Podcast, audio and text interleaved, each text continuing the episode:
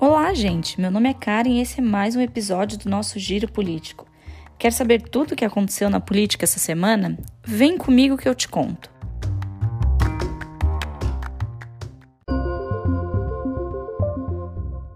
Reabertura de igrejas, templos e retomada de celebrações religiosas. Vocês lembram que no giro da semana passada eu comentei que a PGR havia acionado o STF para derrubar os decretos que proíbem a abertura de igrejas e a celebração de cultos como forma de combater a pandemia? Pois bem, no sábado, o ministro Nunes Marques deu uma decisão liminar, ou seja, provisória, para liberar as atividades religiosas. No seu voto, ele enfatiza que Abre aspas. A proibição categórica de cultos não ocorre sequer em estados de defesa ou estado de sítio. Como poderia ocorrer por atos administrativos locais? Certo, as questões sanitárias são importantes e devem ser observadas, mas, para tanto, não se pode fazer tábula rasa da Constituição. Fecha aspas. O ministro também comenta sobre as igrejas e templos não estarem caracterizados como serviços essenciais e os compara aos transportes públicos, mercados e farmácias, que na maioria das vezes reúnem um número elevado de pessoas em um pequeno espaço, mas estão autorizados a funcionar por serem considerados serviços essenciais. Além disso, o ministro reconhece que, abre aspas, o momento é de cautela ante o contexto pandêmico que vivenciamos. Ainda assim, e justamente por vivermos em momentos tão difíceis, mais se faz necessário reconhecer a essencialidade da atividade religiosa, responsável, entre outras funções, por conferir acolhimento e conforto espiritual. Fecha aspas. Já na segunda-feira, foi a vez do ministro Gilmar Mendes se manifestar sobre o assunto ao julgar um pedido do partido PSD para que as igrejas de São Paulo fossem reabertas, revogando um decreto do João Dória que proibiu o funcionamento. Gilmar Mendes fez questão de enfatizar que a liberação das atividades demonstra, abre aspas, uma postura negacionista, uma ideologia que nega a pandemia que ora sola o país, fecha aspas. Notadamente, este recado foi pra, para o ministro Nunes Marques, que dois dias antes havia decidido pela liberação das atividades. Vocês estão percebendo que os dois andam se estranhando, né? Primeiro no julgamento da suspeição do ex-juiz Sérgio Moro no processo do Lula e agora essa. Vamos ver no que isso vai dar. Bom, depois dessas duas decisões conflitantes, o presidente do STF, ministro Luiz Fux, pautou o julgamento do caso que foi levado ao plenário do STF na quarta e na quinta-feira. Por nove votos a dois, o STF decidiu que os estados e municípios podem restringir, restringir, os cultos e missas durante a pandemia, como forma de controle do coronavírus. Votaram a favor da total abertura apenas o ministro Nunes Marques e Dias Toffoli.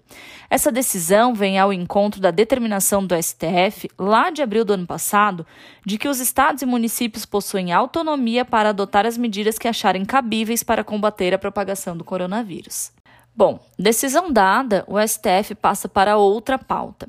Instalação de uma comissão parlamentar de inquérito para investigar as ações de combate à pandemia. Quem deu a decisão, obrigando o Senado Federal a instalar esta CPI, foi o ministro Luiz Roberto Barroso. Bom, considerando os bilhões de reais enviados aos estados durante todo o ano de 2020 para combate à pandemia e a total falta de estrutura dos mesmos, seria mais do que justo uma averiguação de onde todo esse dinheiro foi parar. Mas, pasmem, a CPI vai ser instaurada pelo Senado Federal para apurar a conduta do governo federal em relação ao combate à pandemia. Então, resumindo, quem tem o poder de adotar medidas de abre e fecha para o combate à pandemia são os estados e municípios. Mas quem vai ser investigado com relação às ações adotadas para combater a pandemia será o governo federal. No mínimo, um pouco estranho e contraditório, não é? InfraWeek, o governo federal, liderado pelo ministro Tarcísio, iniciou nessa semana a agenda de leilões de ativos de infraestrutura que serão realizados através da B3, que é a Bolsa de Valores de São Paulo. O principal objetivo do governo é atrair capital privado para investir no país, poupando os valores limitados disponíveis nos cofres públicos. Além disso, os leilões aparecem como uma agenda positiva e são uma das apostas do governo para retomar o crescimento econômico que foi tão afetado nesse período de pandemia. Ao todo, serão disponibilizados 22 aeroportos, cinco terminais portuários e um trecho de ferrovia que fica lá na Bahia. Além de trazer dinheiro para os cofres públicos, o Ministério de Infraestrutura prevê que cerca de 200 mil empregos poderão ser gerados com essa mudança de gestão. Ainda, as empresas vencedoras terão um compromisso de investir 10 bilhões para manutenção e melhoria nas estruturas. Para quem não sabe exatamente como funciona, estes leilões de concessão transferem a um terceiro o direito de prestar um serviço que, em vias normais, deveria ser prestado pelo Estado. Estes contratos terão prazo aproximado de 30 anos, o que incentiva que os novos gestores invistam e reformulem todo o sistema operacional para gerar o maior lucro possível. Apenas para contextualizar os meus conterrâneos lá do Sul, em 2017 o presidente Michel Temer fez um leilão similar que incluiu o aeroporto de Florianópolis. Quem já voou por lá antes e depois dessa concessão conhece, consegue perceber como este é um movimento importante, não só porque gera receita para o governo, mas também por ser uma forma de melhorar a prestação de serviços e o atendimento à população. Já que estamos falando em aeroportos, na região sul foram para leilão os terminais de Curitiba, Bacaxeri, Foz do Iguaçu e Londrina, no Paraná, Navegantes e Joinville, em Santa Catarina, e Pelotas, Uruguaiana e Bagé, no Rio Grande do Sul. Aqui no Centro-Oeste, a gente teve o terminal de Goiânia. Os aeroportos foram negociados por mais de 3,3 bilhões de reais e o trecho da ferrovia Fiol por 32,7 milhões de reais. Já os terminais portuários foram arrematados por 216 milhões. O governo federal prevê que mais leilões ocorram até o final deste ano, fechando um total de 50 empreendimentos e a garantia de mais de 100 bilhões em investimentos no setor de infraestrutura. Por falar em infraestrutura, hoje pela manhã foi realizada a primeira videochamada da América Latina utilizando a tecnologia 5G pura. A chamada foi feita pelo presidente Bolsonaro, que estava no Palácio do Planalto, e o ministro das Comunicações, deputado Fábio Faria, que estava na sede da Nokia em São Paulo. A Nokia será uma das empresas que irá fornecer aos operadoras de telefonia os equipamentos necessários para a formação da infraestrutura de 5G no Brasil. Eu trouxe à tona essa questão do 5G para a gente lembrar que o leilão de 5G que acontece ainda esse ano foi um dos principais motivos do, de, do desgaste do ex-ministro de Relações Exteriores, Ernesto Araújo, com o Congresso Nacional e o que acabou culminando com sua saída do Executivo e também a mini-reforma ministerial. Com a realização do leilão neste ano, a expectativa é que todas as capitais já contem com a rede 5G a partir de julho do ano que vem posse de ministros. Na manhã dessa terça-feira, o presidente Bolsonaro fez uma cerimônia em portas fechadas para dar posse aos novos ministros. Ao todo, sete nomes foram oficializados: Luiz Eduardo Ramos, da Casa Civil, Anderson Gustavo Torres, de Justiça e Segurança Pública, Walter Braga Neto, do Ministério da Defesa, Carlos Alberto França, de Relações Exteriores, e Marcelo Queiroga, de Saúde. A deputada Flávia Arruda tomou posse na Secretaria de Governo e o André Mendonça na AGU. Como eu já mencionei por aqui, por mais que num primeiro momento essa mudança toda tenha assustado, foi um movimento muito bem pensado do governo com o intuito de garantir uma maior governabilidade, ou seja, de garantir que as pautas prioritárias do governo sigam caminhando de forma eficaz. Não podemos deixar de ressaltar que começamos o ano bem, com a aprovação da PEC emergencial e a retomada do auxílio emergencial começando a ser pago nessa semana. Além disso, a reforma administrativa está bem encaminhada no Congresso, temos também a reforma tributária e alguns projetos de privatizações que, ao que tudo indica, saem ainda neste ano. Tenho confiança de que, com o avanço da vacina, ainda teremos um ano promissor pela frente. Votação para liberar a compra de vacinas por empresas privadas. Foi votado nesta semana na Câmara de Deputados um projeto de lei que autoriza a compra de vacinas por empresas privadas. O projeto tem como objetivo auxiliar o SUS na vacinação através da possibilidade de que empresas privadas comprem vacinas para imunizar seus empregados. O intuito do projeto, obviamente, não é furar a fila do SUS nem prejudicar o andamento da vacinação no Brasil. Muito pelo contrário.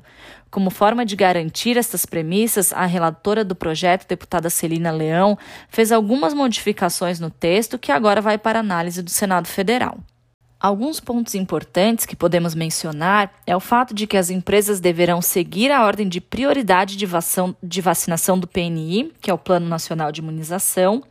Além disso, caso as empresas negociem a compra de imunizantes com algum fabricante que já tenha contrato de distribuição com o governo federal, apenas receberão as vacinas após a entrega total das vacinas ao governo. Por fim, as empresas deverão doar ao SUS a mesma quantidade de doses que comprarem para uso interno da empresa. Como mencionei, o PL foi encaminhado para votação do Senado Federal e tem o objetivo de ser uma válvula de escape ao SUS, criando uma segunda fila de vacinação. Ainda falando sobre vacinas, um fato que gerou preocupação nessa semana foi a informação de que o Instituto Butantan, que produz a Coronavac, está sem os insumos farmacêuticos necessários para a produção da vacina.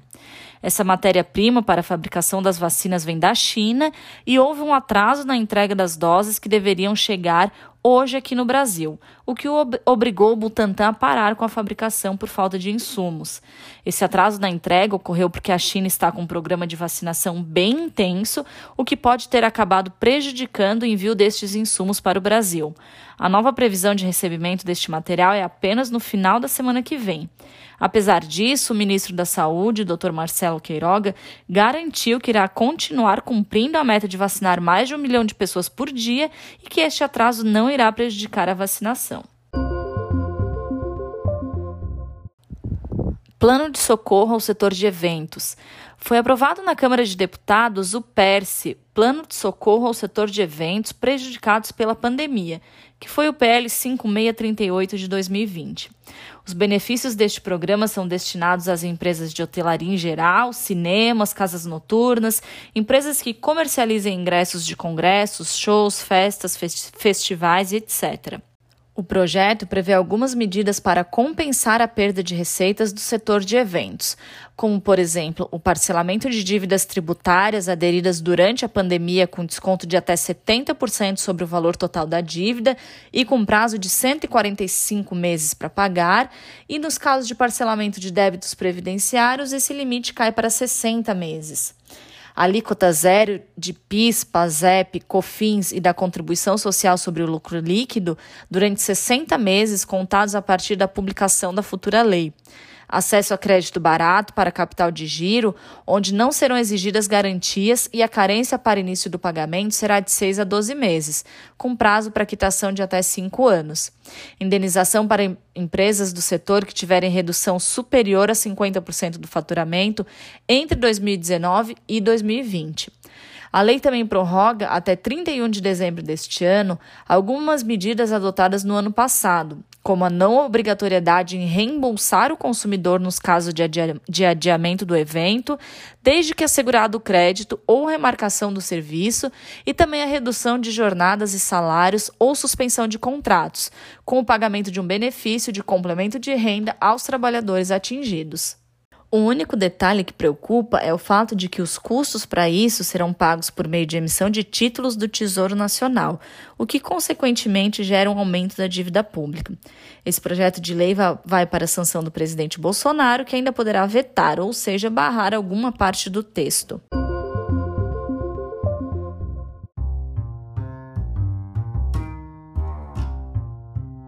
Bom, esse foi o nosso giro político dessa semana. Se você gostou do conteúdo, compartilhe esse podcast com os amigos. Um beijo e até semana que vem.